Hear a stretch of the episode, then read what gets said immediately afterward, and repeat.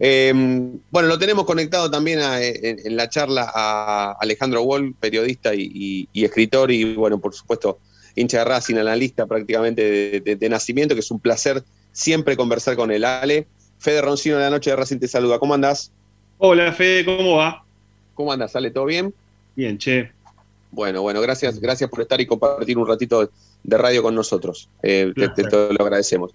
Ale, vamos a empezar eh, por, por, preguntar, por hacerte la pregunta del millón, ¿no? Que tiene que ver con un poco eh, e, esta, esta costumbre que tenemos los hinchas de Racing de, prácticamente autodestruirnos, ¿no? con respecto a, lo que teníamos y lo que tenemos ahora, ¿no?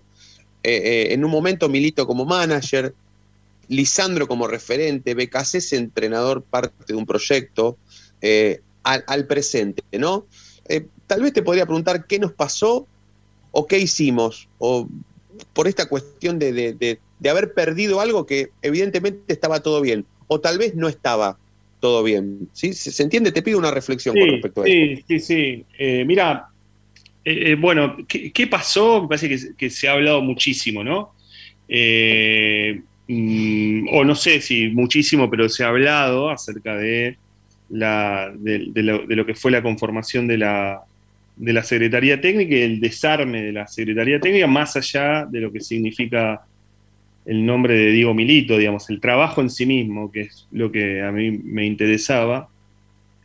Eh, y por supuesto que Secretaría Técnica sí, Secretaría Técnica no, no, modifica al club, digamos, ¿no? Eh, uno podía pensar que con el armado que había, hecho Diego Milito, con lo, que con lo que había en Racing, digamos, con el último plantel, pienso como, como el partido con Boca la eliminación de Copa Libertadores, con el entrenador, con PKCS, tampoco significaba que todo iba a ser este, el paraíso ¿no? para Racing. Lo que me parece que nos cambia mucho es que mm, lo que tenías ahí era un norte vos sabías que ibas hacia un lugar que podía pasar lo que pasó con Boca, digo, más allá del contexto, ¿no? Eh, eh, o podías no, no, no, ganar campeonatos, podías quedarte eliminado en Copa Libertadores en cuarto de final, digo, te podía pasar eso que tiene que ver con el fútbol, con la competición, con el resultado deportivo, pero me parece que lo que sentíamos eh, quienes, este, bueno, quienes somos hinchas de Racing, es que sentíamos que había un, lugar hacia donde ir, ¿no? que, si se tenía que modificar, se modificaba desde los datos, se, modificaba desde una estructura, desde un proyecto, y creo que hoy, eh, más allá de las evaluaciones que a hacer eh, sobre cómo juega Racing, sobre qué es PIX y sobre el plantel, el problema es que Racing, más allá de que pueda competir, de que gane incluso, eh, como pasó el último fin de semana, tenés la sensación de que no sabes hacia dónde va. Y eso es lo más angustiante. Y eso, em, a ver, yo sé que, tal vez eh, suene muy egoísta esto que te voy a preguntar, pero, eh, y tal vez no, no, no, tiene respuesta, pero, pero bueno, analicémoslo. Mm. ¿De alguien es la culpa? Porque yo arranqué preguntándote o diciéndote, che, esta costumbre que tenemos los hinchas de, de autodestruirnos, por eso te pregunté de entrada, qué hicimos o qué nos pasó, ¿no? Si fue culpa nuestra o fue algo que nos encontramos de casualidad. Bueno, un día teníamos a Milito, referente a Lisandro Becasese como entrenador, casi semifinal de Copa Libertadores de América, y hoy no tenemos nada, porque eso, lo que pasa hoy a lo que teníamos antes es prácticamente nada. Por eso te pregunto, ¿culpa de quién es, si se puede echar alguna culpa?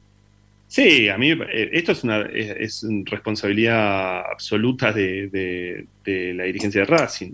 Digamos, lo, lo, lo, pongo y lo personifico en Víctor Blanco, pero quiero decir, eh, ese, evidentemente era el candidato, el que tenía el, candidato del oficialismo, digo, el, presidente de estos últimos años, el que toma la decisión de seguir hacia un lugar o hacia otro. Ese, es también muy concreto que, Milito no aceptaba eh, a otros dirigentes eh, eh, dentro de la nueva comisión directiva, con una limitante, la de, Milito, que es, bueno, él era un, era, ocupaba una secretaría ocupaba un cargo de director deportivo, de secretaría deportiva, pero no podía jugar electoralmente, ¿no? Entonces ahí, bueno, había una limitación en todo caso para lo que él quería. Eh, y entonces ahí hay una responsabilidad muy, muy concreta. yo creo que se enmarca dentro de algo que, va más allá de, de, Belanco, que yo eh, también le he visto cosas positivas y le, he visto tomar decisiones positivas eh, en, todos estos años, pero digo, me parece que se enmarca también en algo que, es muy de la dirigencia eh, del fútbol argentino en general, que es la cuestión de que eh, de que le cuesta armar ese tipo de, estructuras eh, donde las eh, contrataciones, la toma de decisiones respecto del armado de un plantel, el vínculo con los jugadores, no es, no es arbitrario, digamos, ¿no?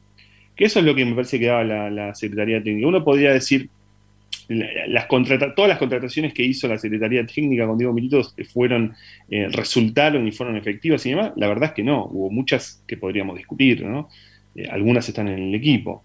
Eh, ahora, se tomaban con un criterio, y, creo que la dirigencia en general del fútbol argentino necesita cosas más laxas, necesita eh, traer jugadores porque tiene vínculos, porque lo vio, porque... Y me parece que lo que le termina pasando a Racing es eso, ¿no? O sea, se termina, eh, termina siendo cooptado otra vez por cierto corporativismo dirigencial eh, que cree que nadie sabe más que ellos, ¿no? Este, nadie sabe más que ellos y entonces ellos son los que toman las decisiones. Después, eh, yo también te podría decir, eh, bueno, hubo elecciones después con, las, cartas sobre la mesa, hubo elecciones, eh, y, Víctor Blanco y esta comisión directiva sacó un altísimo porcentaje de votos. y uno podría decir, bueno, ahí el socio es responsable, ¿no? Este, también, hay que hacerse cargo también del voto. del año pasado, de diciembre del año pasado, hay que hacerse cargo de eso también, de los socios, de cómo votaron, de cómo fueron hacia ahí, y ahí entonces quedaría discutir cómo, cuáles eran las alternativas para, para en todo caso, este, discutir electoralmente. Por eso creo que cada uno tiene su responsabilidad, cada parte del mundo de Racing tiene su responsabilidad. Ahora, quienes decidieron que el camino no era lo que planteaba Milito, bueno, estaban las claras quiénes fueron. Sí, después está esto de. Ya, te paso, sí, sí, ya te paso. Sí, sí, déjame decir esto. Sí, no hay problema, no hay problema. Eh, déjame decir esto que, que obviamente no, no, no, no, no, tendrá, no tendrá tanto tiempo para, para que Alex se explaye porque ya lo hizo, pero me da la sensación de que por ahí el 71% de, de los votos que sacó Blanco en este caso eh, si los socios hubiésemos votado con la bola de cristal, sabiendo que Milito se iba a ir, que íbamos a perder a Lisandro como referente, o este presente iba a ser eh, eh, el de hoy, verdaderamente, tal vez ese porcentaje hubiese cambiado, pero bueno. sí, por eso, Fede, pero por eso déjame, meto esto, esto nada más, digamos, no les quiero robar más tiempo, pero para ser más preciso. Por eso quiero decir, bueno, también obviamente quien encabezaba la lista es un presidente que en los últimos años encabezó desde su lugar eh, un, club que es muy distinto al que vivimos. Entonces es lógico también que el socio vuelva a confiar en él. Eh, por eso también planteaba que la limitante de, Milito es que discutir, discutir, digamos, cómo, es cómo se reconforma una estructura política, es decir, si este dirigente no, si este dirigente tampoco, pero cuando vos no podés ir ahí a competir con los votos, bueno, ahí hay una limitante. Eh, el socio después eligió con la, situación este, que tuvo, digamos, lo que quedará de aquí en adelante es conformar en todo caso un proyecto que pueda volver a ser el anterior, que no necesariamente tiene que ser con Milito. A mí una de las cosas que quizás me desorientaron es, bueno, si la discusión era Milito o no Milito, ¿por qué no podía volver a intentarse, si eso había resultado, una estructura similar con gente que trabajaba, incluso con los mismos que estaban dentro del club? Bueno, no, no se intentó eso. Dale, Chino, ahora sí. ¿Qué tal, Ale? Buenas noches. A ver, mi pregunta es, yo, noto que los dirigentes están jugando a ser managers eh, y, quiero saber si opinás que Milito puede ser lo contrario, porque Milito ya fue manager, ahora tendría que jugar, digamos, a mm. ser eh, dirigente. Y en el caso que sea eh, factible, ¿cuánto tiempo antes debería empezar? Bueno, seguramente desde ahora, ¿no? Eh, y, posiblemente a su manera lo, esté haciendo. Eh, pero yo quisiera eh, destacar una, un matiz en eso. Milito en sí no era manager. O sea, manager hoy, si querés, es Capria. Y es la misma, la de Capria, puede salir mal o bien, mm, eh, pero la de Capria es la misma experiencia de manager que han, que han tenido y que han atravesado otros clubes dentro de otras circunstancias, eh, en donde, bueno, hay una especie de, de, nexo entre la dirigencia y el plantel, el cuerpo técnico eh, y demás, y, que además ponen a una figura eh, que suele ser una figura que, genera simpatía entre socios y hinchas. Eh, entonces, eh, bueno, está ahí. Parece que lo, interesante de lo que tenía Racing como proyecto destacado por encima incluso de otros proyectos que hay en el fútbol argentino, destacado en la región incluso, era que no era la figura vaga del manager. Era un director deportivo que trabajaba con, una, con un grupo de de técnicos, y cuando hablo de técnicos no hablo de directores técnicos, sino de gente que trabaja con datos, eh, que tenía una, una, cualidad que era decir, bueno, Racing va a seguir esta línea futbolística y la vamos a continuar, y si no es Coudet, es eh, eh, un intento por San Paolo, y si no es Becasés, en fin, ya, ya lo, hemos, lo hemos visto. entonces ahí me parece que hay una diferencia. Si Diego Milito decide ir este, hacia la presidencia, bueno, la cuestión es en todo caso, desde lo futbolístico, rearmar eh, un proyecto similar al, que, al que tenía. Está claro que, está claro que si Milito decide ser presidente de Racing, eh, va a ser presidente de Racing, ¿no? La, decisión parece que em, sí, no sé. Yo creo que, que, no tendría que perder tiempo, pero bueno, ya entraría en mi opinión. Escúchame, vos sabés que, a ver, uno de los temas que yo pedía que te llamemos era que eh, Coincido, ¿eh? Perdón. No, te contradije, ¿eh? yo digo, tal vez tenga que hacerla desde ahora y tal vez la haga a su manera, chino, pero bueno, eso vos sabes más que yo en ese punto. es más eh, yo para mí, yo para mí con solamente, para mí con solamente que veamos el nombre y el apellido de él en una lista ya está, ¿eh? Eso sí, eso seguro, eso seguro. Capaz que yo soy más que yo creo que Twitter, en ese sentido. Hemos votado. Yo creo que Twitter no vota. Twitter no vota, si no ley sería presidente. No, está bien, ya sé, pero una cosa es votar por Twitter a cualquiera y otra cosa es votar en serio a un tipo que, a una lista que lleve el nombre y el apellido de Diego Milito. No, pero es evidente, es evidente que lo, que dice votos a favor, Blanco. No, claro, pero es evidente que lo que dice Fede, de que con el nombre y apellido eh, sí, digamos, si, discutimos ganar elecciones con el nombre y apellido, Diego Milito, eh, digo, ¿quién, que no sé quién podría discutirlo? Bueno, por supuesto que gente lo discute, pero el tema, yo lo entiendo al chino, para mí el chino habla de que por más que Milito se llame Diego Milito, el padrón no lo va a manejar. Entonces ahí se le va a complicar ganar una elección. Pero desde el apellido, ya está. Yo, lo pienso también desde otro lugar, que, es algo que me interesa, que es, eh, es es tratar de, pensar y de ver eh, eh, gente eh, que, digo, me parece que Milito una cosa que hizo en Racing, por lo menos en donde le tocó trabajar, es se rodeó de gente muy capacitada, muy capacitada. Esto, es una opinión personal, muy mía, yo he visto trabajar, para mí, todo el, trabajo que ha hecho Javi Bain, todos los pibes, Bruno Gentile, Diego Huerta, eh, y, me parece que hay gente muy capacitada. Entonces, lo que, lo que sí uno quisiera ver, más allá de manejar el padrón, de la, cuestión política, es con quiénes se rodea Diego Milito y que yo intuyo que puede ser gente muy capacitada. Y te pongo un ejemplo aparte, que es la experiencia de Riquelme en Boca. Fíjate que Riquelme sí digamos, Riquelme fue como vicepresidente, fue una lista como vicepresidente, pero para quedarse con el fútbol, ¿no? Eh, y no es lo mismo el proyecto Riquelme que el que tenía Milito en Racing, ¿no? O sea, que no es solamente ir a jugar, es solamente qué querés, es, es además qué querés hacer cuando jugás. Continuará. A ver, eh, bueno, te, quería molestar hoy, le insistía a Fede un poco que, te llamemos, pero más que nada porque eh, yo que, te escucho ahí en radio con vos, eh, hace, hace ayer, hace dos días, eh, en, Europa, 12 clubes habían decidido hacer una liga y eh, te digo como te titularon la nota. Los hinchas de los hinchas ingleses son los mejores del mundo. yo, te, diría, yo te diría que sí, son, son, son este, no, no, no, no, pongamos cosas, cuestiones en el medio que, son muy este, eh, caras a nuestros sentimientos y a nuestra soberanía, ¿no? Por supuesto, desde ya, con lo que significa.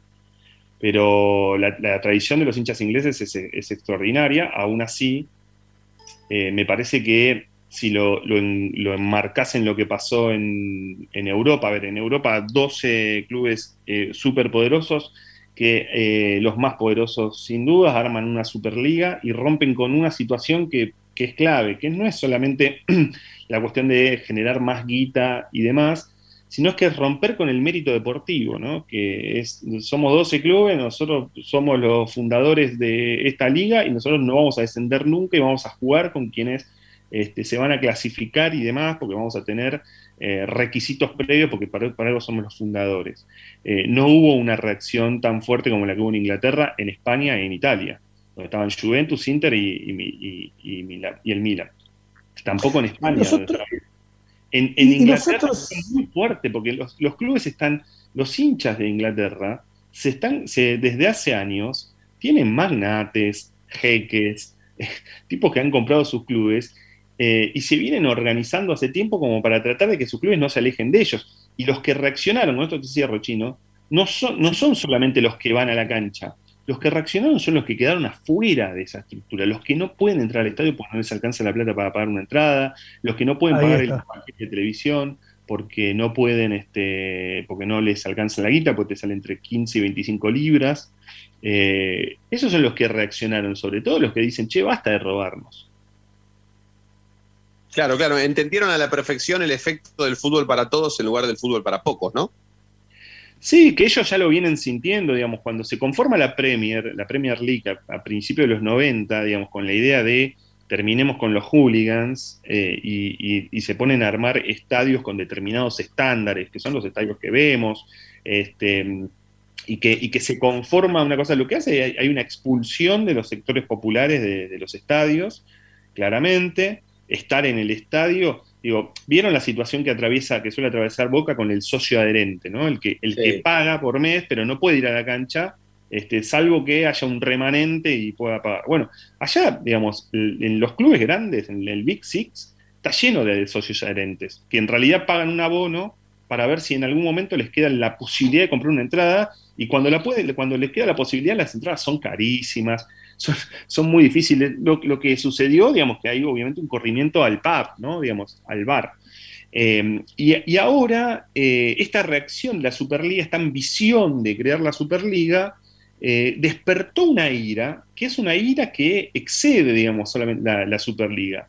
Están, digamos, en, el momento en que aparecen los dueños, los, los propietarios de los clubes, los grandes propietarios, Abramovich en Chelsea, Glazer en Manchester United, cuando aparecen esos personajes, los hinchas eh, lo que conforman son eh, fideicomisos. O sea, se juntan, como si nos juntábamos, si nos hubiéramos juntado, bueno, la mutual de Racing en su momento podía ser, ¿no? Como si nos juntáramos. Y están reclamando el 51%. Ese es el, Exactamente. Y ahora están diciendo, bueno, queremos como pasa en, Alemania. En Alemania los socios, los hinchas tienen el 50 más 1, el 51%.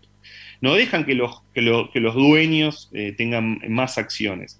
Acá los accionistas de hinchas son menores. Bueno, esa organización es un poco la que se está, se está viendo hoy. No sabemos hacia dónde va a terminar tampoco, porque obviamente hay un peso muy grande y hay mucha guita de por medio. Dale, bueno, un placer.